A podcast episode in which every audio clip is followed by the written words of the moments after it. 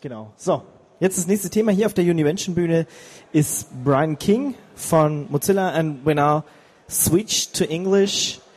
Hello, Brian. You Hello. are you are a member and developer at uh, Mozilla. Is it right?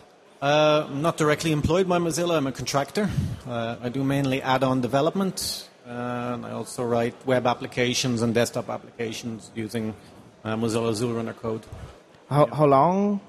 Um, I've been a community member for over 10 years, and I've been writing add-ons for seven years. Okay, so you you are add-on uh, developer and uh, doing a lot of stuff with it. Um, yeah, what what is it like? What what what are you doing exactly there? Do you write add-ons or do you write the whole environment? Okay. Um, I would say 80% of my work is Firefox add-ons. So I'm hired by different companies uh, all over the world to uh, write add-ons. I'll give you a couple of examples. Um, for Mozilla themselves, there's an add-on called the Add-on Collector, which allowed you to make collections of add-ons and share them with people. It's a social aspect. Um, KidZui, which is a kid-friendly browser built into Firefox. Uh, Yapta, uh, travel tracking add-on, tracking flights, and I've also done work with Facebook on their toolbar for Firefox. So a wide variety of different types of add-ons. There's also some other Mozilla products like Thunderbird, for instance. Do you do also plugins or add-ons for that? Or? Yes, uh, I've done some work for uh, with Thunderbird add-ons and Songbird as well, and I've also uh, worked on full XULRunner applications written on top of the Mozilla code base. Uh, one example is TomTom, the GPS company based in Netherlands. They wrote their TomTom Home desktop application on top of Mozilla code. That's for syncing maps and voices and other things to their devices. So there is some discussion about Xul going on. Maybe it will removed in the future or something like that. Can you explain it? Yes, there was some controversy a few months back. Uh, Mozilla is working on the next generation of extensions and a, whole a whole new API, whole new SDK and infrastructure. It's called Jetpack. And um, XUL authors and XUL add-on authors were a little bit worried that XUL is going to go away and basically it's just going to be flip a switch and their extensions are not going to work anymore. Um, but this is not true. Um, the, the XUL extension system will be supported for a long time. I think what Mozilla wants to do, what we really want to do, is just to um, get add-on authors to port their add-ons to the new SDK where practical. Uh, and we believe that 80 or 90 percent uh, of add-ons will be able to do this, and there's there's very good reasons for doing this. Uh, better stability, better security, um, better user features. For example, the user won't have to start restart Firefox when they install their add-ons. There will, of course, be that 10 20% where it's not practical them to port to the new uh, SDK. For example, add ons that use binary components or that heavily overlay Mozilla's UI, Firefox UI. Um, so they will still be supported as well. But but but what is this, this Jetpack exactly? Is just another thing for Xul or or No, um, it's based on web technologies, HTML, JavaScript, and CSS. So there's no XUL. So it, it, the- goal, the main aim is number one to make it easier to write add-ons. So web developers coming in don't have to learn a new another new technology. No uh, barriers to entry there, such as learning XUL. Um, and they can use their existing skills to write add-ons, their existing web development skills. and for the consumers, I think um, if I if there is a Jetpack app, I don't have to restart the Firefox browser again or something like that. Correct. For, uh, for most of the, the new Jetpack add-ons, you won't, the user won't require um, uh, a restart of Firefox. But there, there are less visible benefits for the user as well, such as more security. Uh, each extension is sandboxed and it can't take down the browser. It has more restricted access to uh, user data such as bookmarks or history, and if it does need to access those things, the user will be notified. And uh, also, they're also moving to to the system uh, where each add-on will have its own process, so we'll have less implications on memory and, and Firefox performance. So uh, the Mozilla browser isn't just on the desktop; it's also on mobile. I think it's called Fennec then. Fennec is the code name, but uh, okay. officially Firefox. Uh, we're, we're really trying not to make a distinction between what device you're running on or what system you're running on because we want to bring you the full web experience on, on every device. So is, is this the same code base on mobile yes. and okay yeah. and what are why is it cool or nice to have a mobile browser? What are the benefits of it? Um, number one is that it supports uh, the full set of web standards that the desktop version supports. It's the same platform. Uh, obviously, it's a different UI. That's one part of the code base that that is different. So it's a stripped down UI. There's been a lot of focus on on usability. You know, tabs. Uh, how do you manage tabs on a small device?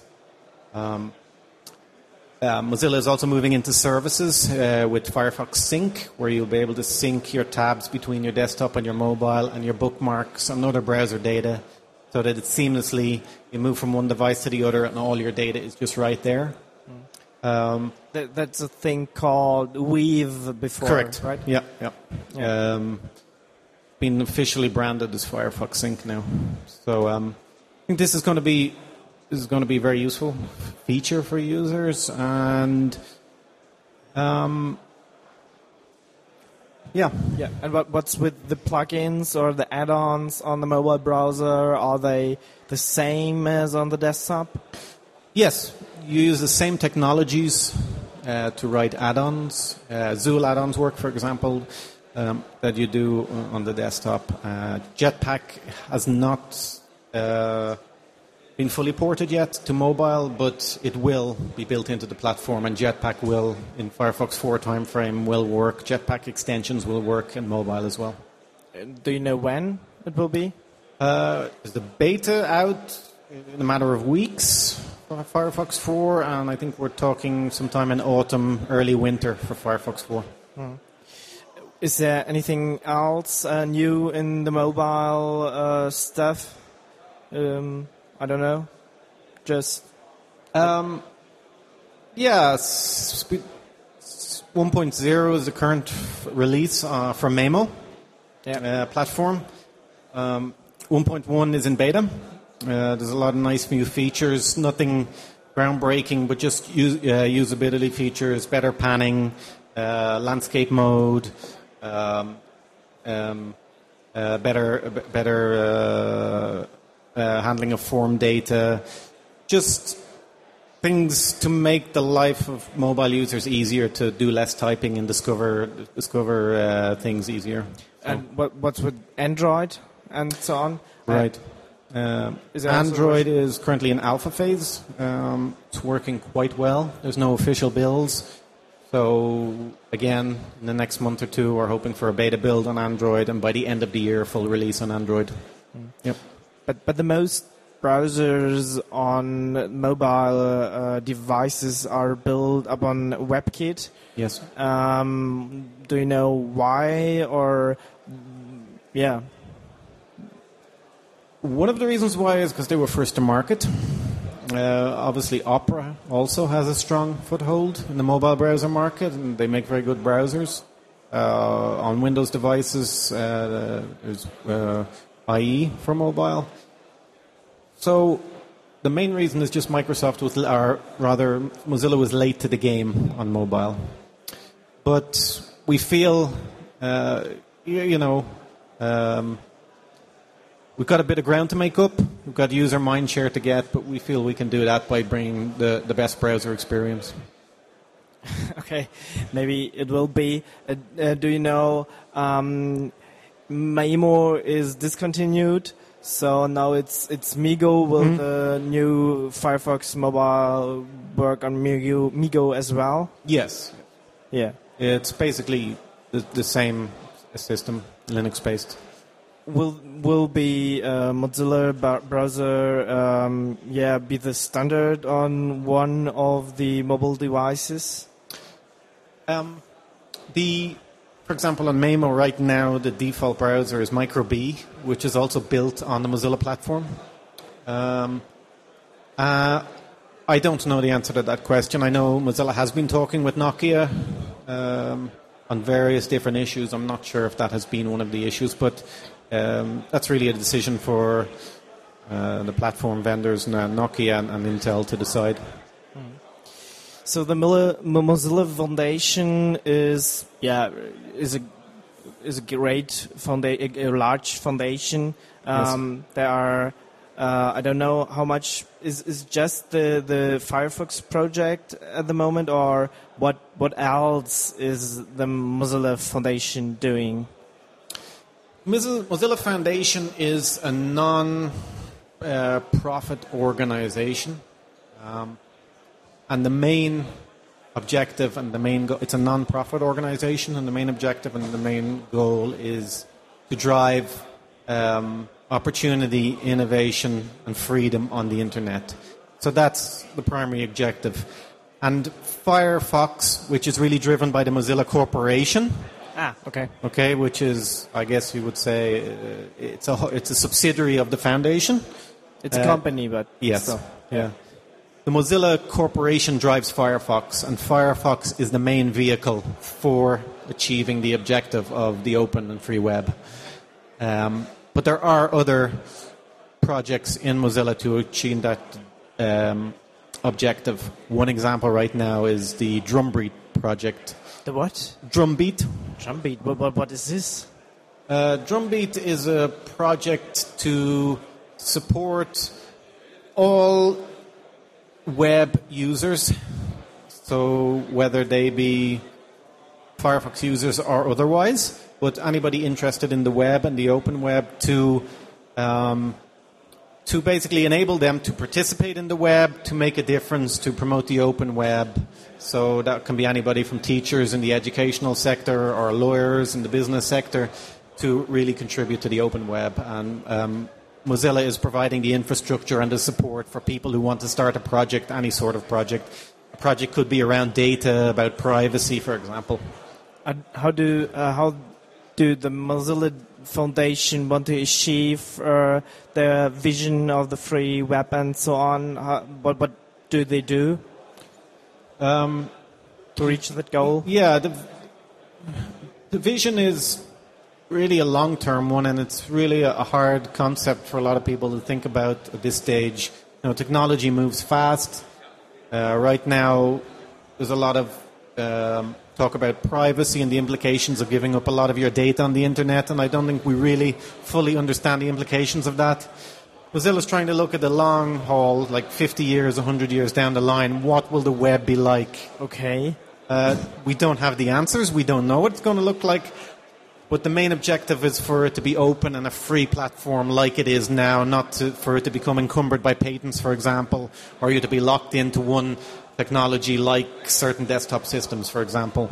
So um, it, it's it's ambitious. It's a it's a grey area right now. It's nobody has the answers, but it's just to try and get some dialogue started about what the internet is going to look like in the long term.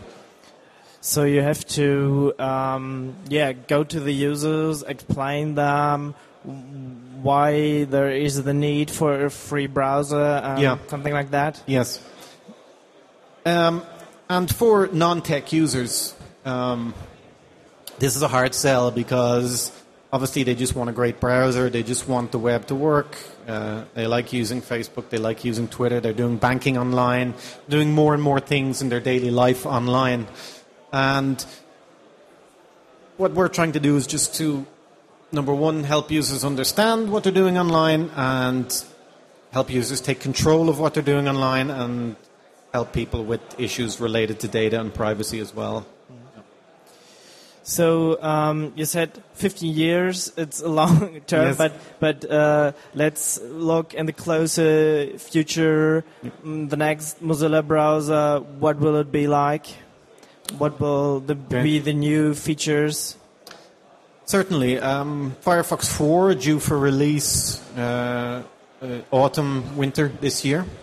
Um, the first obvious feature, you know, if you look at beta builds, you'll notice is the, a stripped down UI. So we're giving more space to the actual web content. So, for example, the status bar might be going away by default. Um, uh, there's going to be the bookmarks toolbar might be going away. There's going to be uh, different buttons. So that, that will be the, the first obvious thing you'll notice. Um, a little bit like Chrome or like Chrome now. The tabs are uh, on the top, or There will, I, I, I think, not sure if the tabs will be on top by default, but it will be an option. It will be very, very easy to switch between. Uh, it's already available on Nightly Builds. yeah, okay. Yep. And other features? Other features, you know, another thing users will really notice is performance improvements. So, um, there's multiple facets of this. Number one is startup. So Firefox is really snappy in startup now. Um, you know, even with 50, 100 tabs open, really need to uh, be super fast. It's it's the first impression users see. Uh, so there's been a lot of improvements there since 3.6. Um, there's also out of process plugins. So plugins such as Flash run in a separate process than the browser. So they will not uh, affect the performance of the browser. They won't uh, um, affect memory usage, for example. And also, if Flash crashes, it won't take down the browser. You'll just get a nice friendly message saying that Flash crashed, and you can reload the page. Um, so performance, stripped down UI, um, and another new feature is a redesigned add-ons manager. So the add-ons manager will no longer be in a separate window; it will open in a new tab, and it's going to have uh, completely new design, but also new functionality with with uh, restartless add-ons and Jetpack that I was talking about earlier. Okay, and that's uh, uh, developed by you or by by. Um, no, I've been involved in testing and in other areas. I haven't actually developed, but uh, there's a team within Mozilla, team developers who've been working on that. Yeah. And I think uh, all it's all is about JavaScript at the moment. So Yep. performance is because there are so many apps built on Ajax and Yes. something like that. I think there will be also some improvements by Mozilla. Yes, um, this is definitely pr- uh, one of the other primary focus areas, and we take JavaScript's performance very, very, very seriously. Um, the uh, TraceMonkey JavaScript engine, which was turned on in a couple of versions ago, uh, really made a big, huge difference. And the the next generation called JagerMonkey the, it will be even faster as well. Okay. So, so you know, we're we're working towards the benchmarks. We want to be right there, uh, you know, as being the be- the best and the fastest browser, if not the fastest. Yeah, Yep. I, I think there's a really competition going on Yes. between between the browsers to be Yeah. the fastest. Yep. And, and yeah, on, on, on JavaScript. Right. Um, uh, I want to be a developer. Uh, how do I get into the Mozilla project? As a developer, Yeah. okay. Uh, there's, well, if you go to Mozilla.org, the homepage, uh, very prominent there. There's a contribute link or button. So that's the first place to visit, and that gives a list of areas where you can contribute to the project, development, non-development. Um, the two main development sites would be developer.mozilla.org, the Mozilla Developer Center, and hacks.mozilla.org, which um, talks about the latest technologies built into Firefox uh, for web developers, how they can use them, uh, and, and what you can really do Firefox. Like like w- uh, like the Firefox Sync, for instance, or, or what is on these hacks.mozilla.org? Hacks, um, a lot of to- a lot of um, code examples related to HTML5, for example, Ah. or other new web technologies like drag and drop, uh, geolocation, um, WebGL, uh, 3D Engine, and, and just various uh, cutting edge technologies in the browser. What do you think about? Uh, you said HTML5. What do you think about the VP8 uh, stuff codec going around? You know the the, mm, the, the WebM. Yeah. WebM. Yeah. Um, I think this is a great success story because there was up until recently the choice between you know if we're talking about uh, um, open video between the OGG codec, uh, OGG Vorbis, and uh, H264 codec. And basically, at Mozilla, we decided not to support H264 because it's patent encumbered and it wasn't really an issue of money. It was more about the long term implications for our users down the line. Um, and Google really, I think, sat up and listened. Firefox is a huge user base, and you know, Google obviously has the YouTube site, and the, they have a lot of users in Firefox using YouTube, so they want to convert their videos to be uh, open video compliant. So Google made the big move, uh, and they initiated the WebM project, which use codecs that aren't uh, patent encumbered. So I think it's a big win for the open web.